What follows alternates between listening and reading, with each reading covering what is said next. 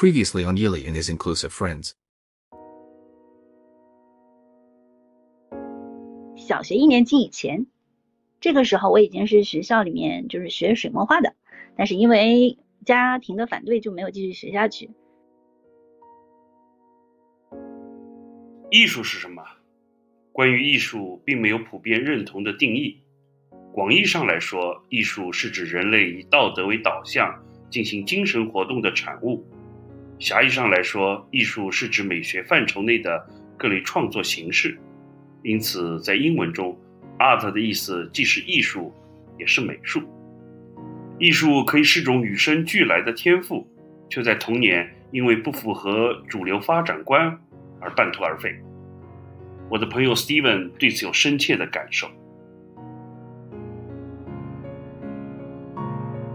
在我上小学的时候呢，我们会看很多的小人书，发现自己跟别人有一些不太一样的地方，就是我看完故事本身呢，我还喜欢把这个小人书翻开了，都会去临摹。我的小学同学们给了我一个最好的反馈，就是让我画完了之后呢，送给他们一张。同学们的这个反馈呢，说明我画的还挺像，画的还不错。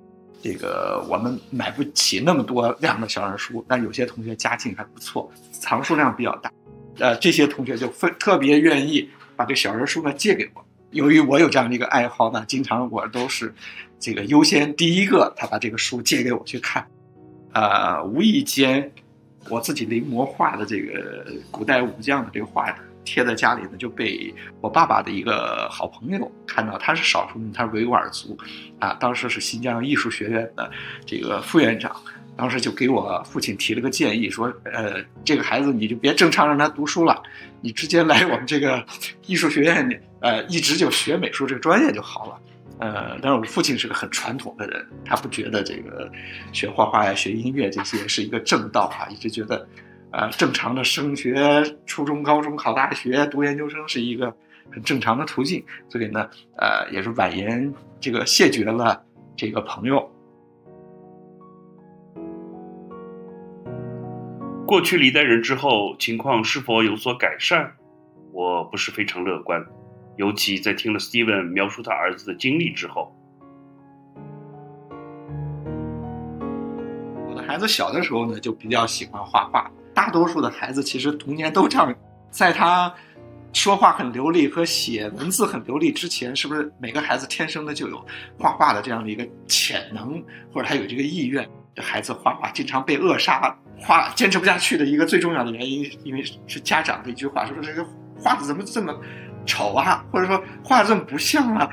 三番几次说完这孩子之后，就不愿意再去坚持这个爱好啊。我的孩子正好相反，在幼儿园的时候喜欢画画呢，我就给他报了幼儿园中班的一个兴趣班，这个每周会有一天，闭园之后呢，会有一个小时画画。他被老师批评了一顿，啊，结果回来很不爽啊，这个差点哭了。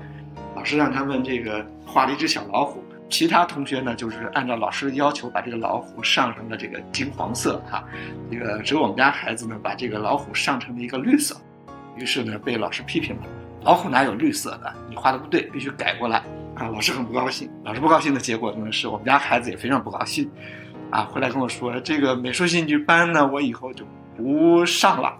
啊，我当时很担心，我说这个他不上一个班倒不是什么大事，关键以后孩子明明你有一个挺爱、挺喜欢的爱好哈，就这么由于老师一句话就放弃了。Steven 的儿子有别出心裁的创意，却遭到老师批评。无独有偶，马以超同学的女儿小时候常常显露个性，有时还因此受挫。他会有特别独立的思想。举个例子吧，比如说我们曾经啊请过老师，然后女儿和她的同学一起到家里啊，呃学习画画，那个教个齐白石画一个篮子，画两颗樱桃，是吧？那这个其他孩子都都按照老师一老师怎么教他就怎么画，那我女儿呢，她一定要变化一下，是吧？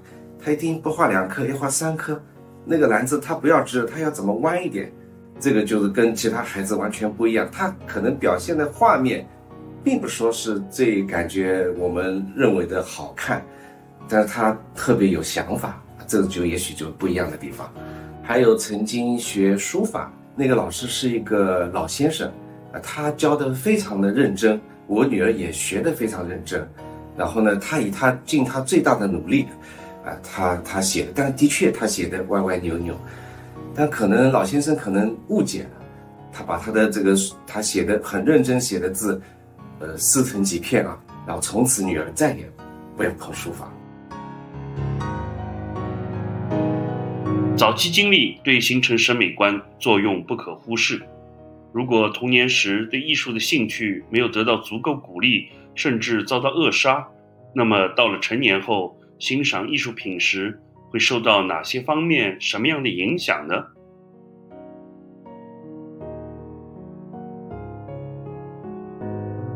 在这一季的播客里，我会围绕文艺生活主题与朋友们交流探讨。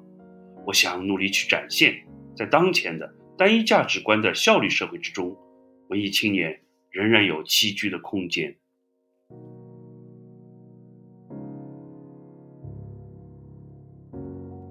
艺术启蒙当然是非常重要的，有些时候孩子的潜能得到了开发，从此走上了艺术道路。比如马以超和他太太精心的引导之下。女儿顺利考入了美国顶尖艺术院校的插画专业。另外一些时候，不但是孩子，连带家长的兴趣也得到了激发。我高兴的看到 Steven 在陪伴儿子学习之后，重拾了童年对美术欣赏的乐趣。这个爱好呢，其实到了中学、大学，慢慢慢慢也就淡忘了。哎，这个爱好重新被激发的是我自己有了孩子，听到。我爱人的同事啊，他报在另一个老师的图画教室，想去考察一下这个老师到底怎么样。我们就给这个老师呢讲了一下这个故事来由。没想到这个老师给我们第一个反馈呢说：“啊，这样的老师怎么能去当美术老师呢？啊，认知层次也就停留在老虎必须是黄色的。说这么我定了，这孩子我要定了。呃，至少在我这学习，我会让他明白美术到底怎么一回事。”对我的感触也特别大啊！我觉得这个老师能说出这样的话来呢，不但有深厚的美术功底，更重要的，这个老师有一个开放式的一个思维。我觉得把孩子交到他手里还是蛮放心的。跟着他一学呢，就学了十年的时间吧。这个美术老师跟别的不太一样的，两个小时的课，他要求家长接孩子呢，提前半个小时，带着孩子的家长呢，对于这堂课做一个总结，同时呢，也会去告诉家长。周末有一个什么样的美术展呢？那希望家长要带着孩子一起去看展。这个老师的这种方式重新激发我对美术的爱好呢，是因为经过了一个学期，我就发现，哎，我居然这个又增长了很多这方面的知识。重要的是呢，又激发了我对于美术这方面的爱好哈。另外，他提给我提供了一个很好的媒介，很多的信息。每一周在美术馆都有一些什么样的展览。啊，这样的话我可以带着孩子去。后来发现我再去美术馆的时候，啊，和孩子的积极性已经达到了一样的这个程度。我在一开始去看展的时候呢，陪着孩子去，呃，顺道的去看看热闹。呃，但有一个好处呢，就是，呃，就像品尝美食一样，啊，当你好的东西吃多了，营养呢是潜移默化的。所以这个看美术展览看的多了的话呢。呃，没有人会去要求你去看一下这个色彩，看一下光影，或者看一下这个作者的风格背景。看多了，自然会去从看热闹呢去注意到这样一些细节，也会勾起以前的回忆。比方说某个画家，哦，梵高是我以前比较熟悉的，带来的惊喜呢，会激发你不断的去去探索啊。除了我们熟悉的这个向日葵和星夜以外，他还有哪些作品？啊，为什么他其他作品的风格和我们熟悉的作品就不一样了？呃，到了一定程度上呢，呃，我觉得虽然不是像专业的工作者那样去真正要看门道，或者是做一些很细节的分析，但是呢，对自己自身的这个欣赏水平来讲，还是在潜移默化当中呢是提升的。呃，在现场最大的感受不一样，就是它更有跟。画作的作者和艺术创作的艺术家有一种对话的感觉，哈，呃，获得这种感觉的呃来源，对我触动最深的是我在去意大利，呃，这个乌菲齐美术馆去看到了这个波提切利的两幅画的原作，这两幅画呢，也是属于波提切利的网红作品。这博物馆的这个大厅呢，一样，里面挤的就跟自由市场一样，费很大劲你才能挤到这个画作的近前去看。虽然周边哈是依然是拍照乌泱乌泱的人群，啊，但是一旦来到这个画作跟前来讲呢，内心感受到特别宁静啊，好像周围的这种嘈杂的声音影响不到你，心里很平静的去欣赏这幅画作的一些细节。呃，这个呢是面对很熟悉的画作，在这个画册上面看过无数遍，是获得不了这种感觉的。就那一瞬间，你感觉好像穿越了时空，和这个数百年前的艺术家呢之间有一丝连接。后来在梵蒂冈的时候，梵蒂冈的博物馆看到这个天顶上的米开朗基罗的作品，是当时的这个感觉是完全惊人的一致。就站在那个天顶之下，能感受到艺术家的这个气息啊，他的这个呼吸的频率，甚至都能感受到。Starry, starry night. flaming flowers that brightly blaze, swirling clouds in violet haze reflect in Vincent's eyes of china blue。说起让人印象最深刻的展品来，Steven 的语气中充满了激动。我虽然画作观摩量远远没有他那么多，也能领会到与艺术家心灵交流的玄妙之处。久久凝视梵高的星空。我终于明白，如果他不做那些疯狂的事情，就永远不能获得宁静。那一瞬，我想起了孩子为他写的诗句：“红头发的哥哥，喝完苦艾酒，你就开始点这把火吧，烧吧。”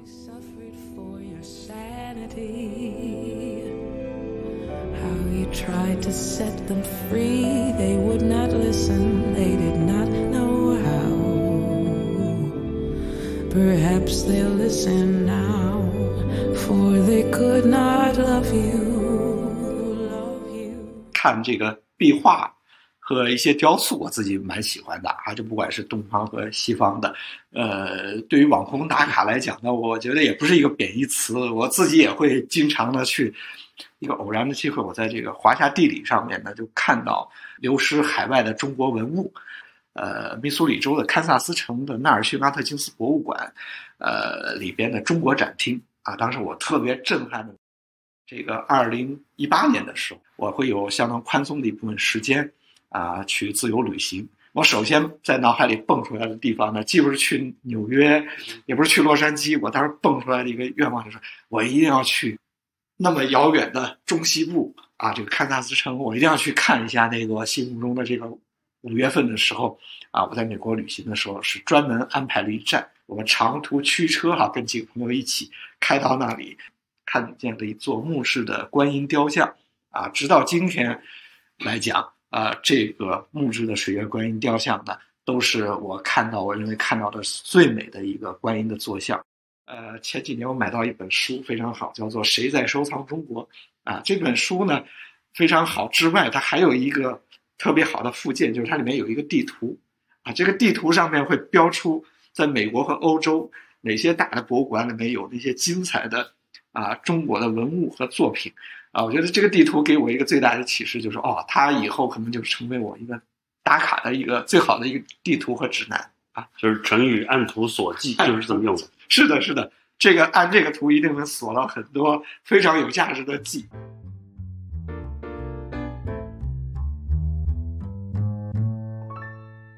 因为不能出国，就看见了那个国内的游学平台上的那个广告。那我觉得对我来讲，人少的地方就特别有吸引力，所以我当时就报名了。那个团呢，就是去的这个麦积山。人对某种艺术形式产生兴趣，总是需要诱因的。Steven 由于杂志的介绍而一路寻找佛像，直到遥远的美国中西部。而曾和我多次一同旅行的张岩。几年前，突然开始频频造访各处的石窟，乐此不疲。用他自己的话来说，就是入坑了。石窟本身以及石窟里面所陈列的这一些，就是塑像也罢，或者说雕刻的，呃，以及壁画等等的，对我来说，所有的东西都是新鲜的。带队的那个老师呢，是一个非常乐于分享他的知识的人。最后行程的最后一天有半天，我们去了那个段一鸣老师他的工作室参观，并且就说我们去自己动手做了一尊这个就是小的小的泥塑，让我觉得整个行程特别完美的地方。之后呢，我就开始进入到这种游学平台的活动里面，然后再去了就是龙门石窟，之后又去了这个莫高窟、榆林窟。到云冈，云冈相对来说是我在这几个石窟里面最后去的一个。中间呢，就是还有穿插了很多，就是说小一点的，就是说可能知名度没有那么高的一些就是石窟。就对我来说的话，就是，呃，首先是我当时看见了好多这个塑像，呃，雕塑，那这个对我来说，我我就很喜欢。另外一个呢，就是我本身对宗教，就是也也不仅仅局限于这个佛教啊，就说好像乱七八糟宗教，我都都都比较感兴趣。所以就是当时看到的时候，又听到了一些对那个时候我的我来讲是比较呃新鲜的一些专有名词，比如说一仆五尊，极大的激发你的好奇心，然后你会很沉迷的想继续想多看。在那个之前呢，就说可能看的或者说看到过的比较多的是西方的那些雕塑，你看到中国的国内的这些跟它是完全不一样的，那么这也是一个就很有吸引力的一个点。当时我我是听他们在说说这个一佛二菩萨二弟子等等的，像这种就说一仆五尊了，一仆七尊了，像这些话的时候，觉得自己像个白痴一样。那那我当然这个很不喜欢这种这种感觉。然后回来之后就是报了十一的一个就是团。那为了我去看这个龙门石窟的时候不那么白痴，那我当时就是进入到一个非常疯狂的刷课的这样一个状态，就是我买了平台里面的老师专门讲。石窟的这样的课，呃，当时大概的频率会差不多是平均下来就是一天至少刷一一堂课，一堂课大概是一个半小时到两个小时这样子。然后周末的话，至少要刷两到三堂课。我就是为了能够达到去龙门石窟看的时候 状态能稍微好一点。你有多爱艺术，艺术就有多爱你。人的审美需求产生之后。自然而然的会激发强烈的兴趣，形成学习的动力，去了解更多有关艺术品的知识。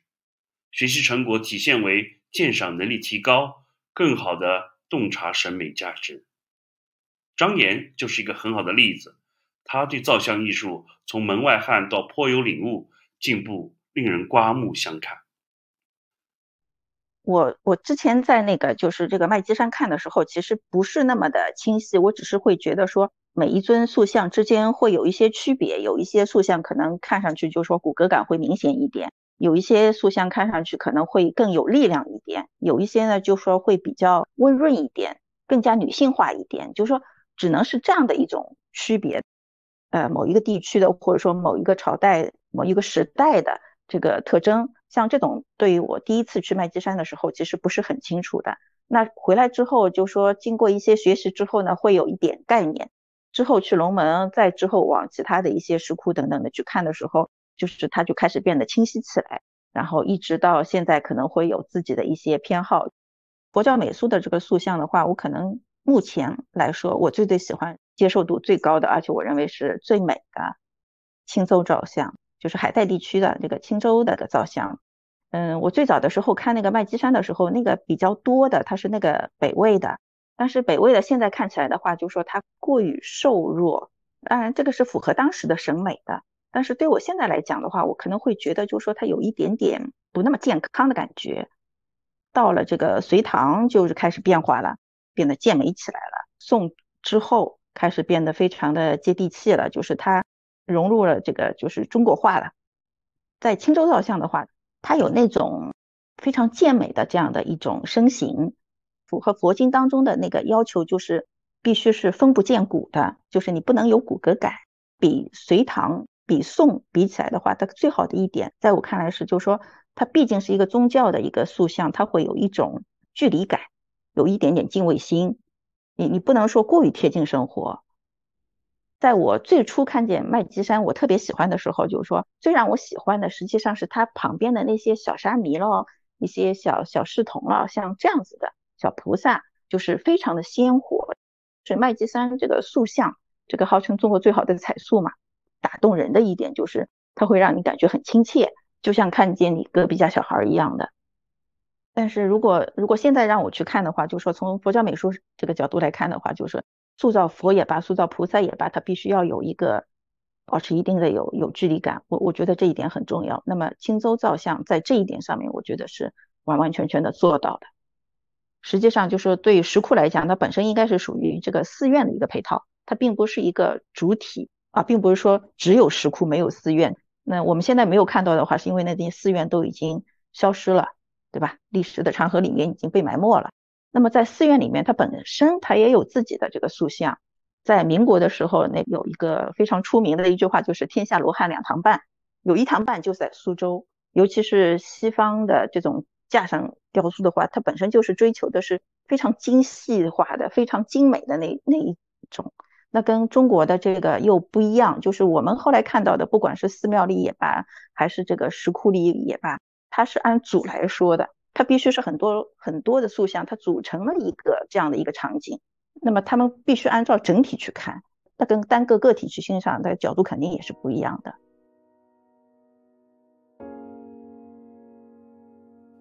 艺术欣赏可以是一种社交活动。有两位好朋友，经由我介绍才互相认识。一位是赵哲瑜，多年来热心担任博物馆志愿者，为观众讲解展品。对博物馆日益走红的原因，他了如指掌。博物馆一般大家都认为现在比较流行的一个说法啊，为什么那么多人去逛博物馆？就是说你到一个城市，到一个地方，你先去博物馆。这样的话，你会对这个城市在比较短的时间里面就它的历史啊，或者它的这个城市的特点是什么，就会有点了解。看你自己对博物馆喜欢的程度吧，喜欢就是程度不一样的人，可能看法都不一样。浮萍掠影的看一看的人，就自己逛逛。那再高级一点的，租个导览器，再往上面就是去那个偶遇一个志愿者讲解。不是官方讲解啊，基本上官方讲解的话，我觉得跟导览器的内容差别不是很大。那志愿者的话就看你运气了，有的志愿者也是标准讲解词，那有的就会自己有一些自己的想法。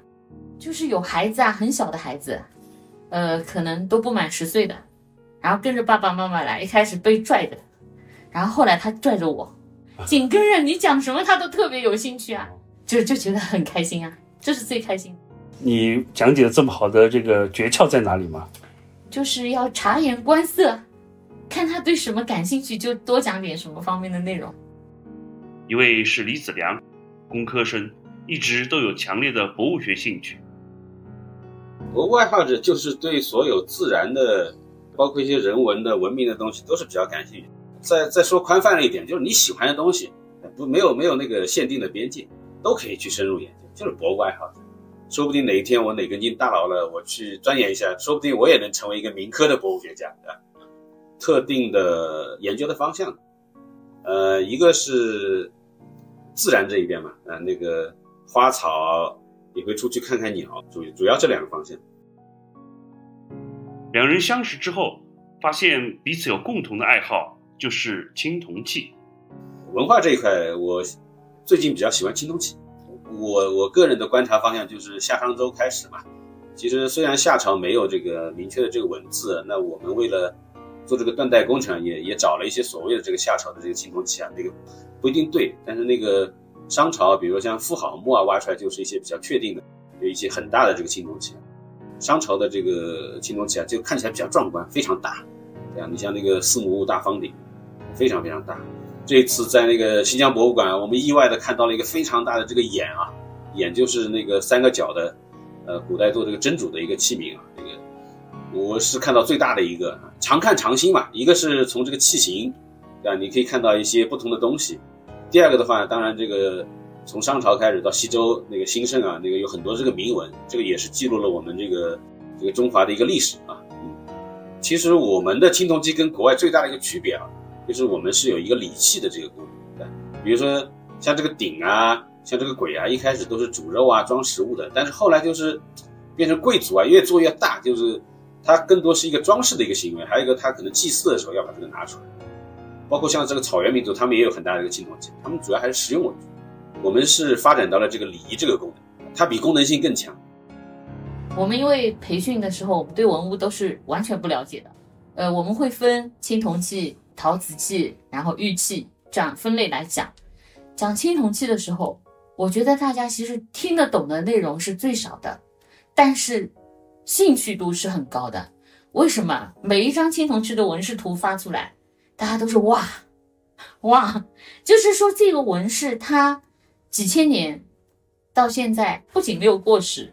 很多纹饰依然是很时尚的，我觉得这个就是青铜器对大多数人的一个魅力所在。像我们的话去看，哪怕你自己就算看不懂，你也会去，就是尽可能的去了解铭文的内容。青铜器最大的价值，我觉得可能就在这个地方。现在基本上展示有铭文的青铜器，后面展板上都会有铭文和它的翻译，所以这个只要你想看。呃，根本就不用别人教你，是不是？赵哲瑜和李子良相处融洽，想要对我表示感谢。我说，请吃螃蟹就可以了，因为蟹和蟹发音一样啊。或者送我洗液也可以，因为西医耶念谢嘛。如果你觉得这个笑话有点冷，我这里还有一个，中国有个李子良。美国有个小李子，我说的是电影演员大帅哥 Leonardo DiCaprio。中国的李子良爱逛博物馆，美国的小李子从不逛博物馆，这是为什么？因为二十五岁以上的小李子通通没有兴趣。如果这个笑话让你觉得太冷了，千万不要担心，下一集里还会有更多。实际上。我会用整整一集来谈谈喜剧。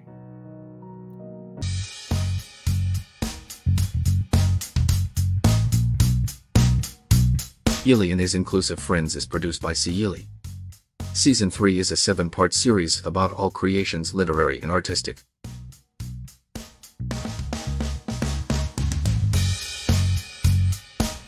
In episode 5, Yili welcomes Stephen Liu, talent developer and Cheng Yan, financial controller. With Maggie Chow, museum volunteer. Lance Lee, engineer. And Ma Yishao, water resources expert.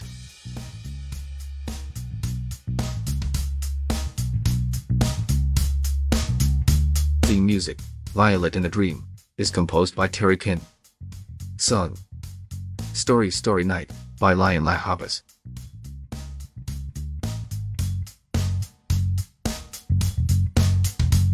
Stay tuned for the next episode.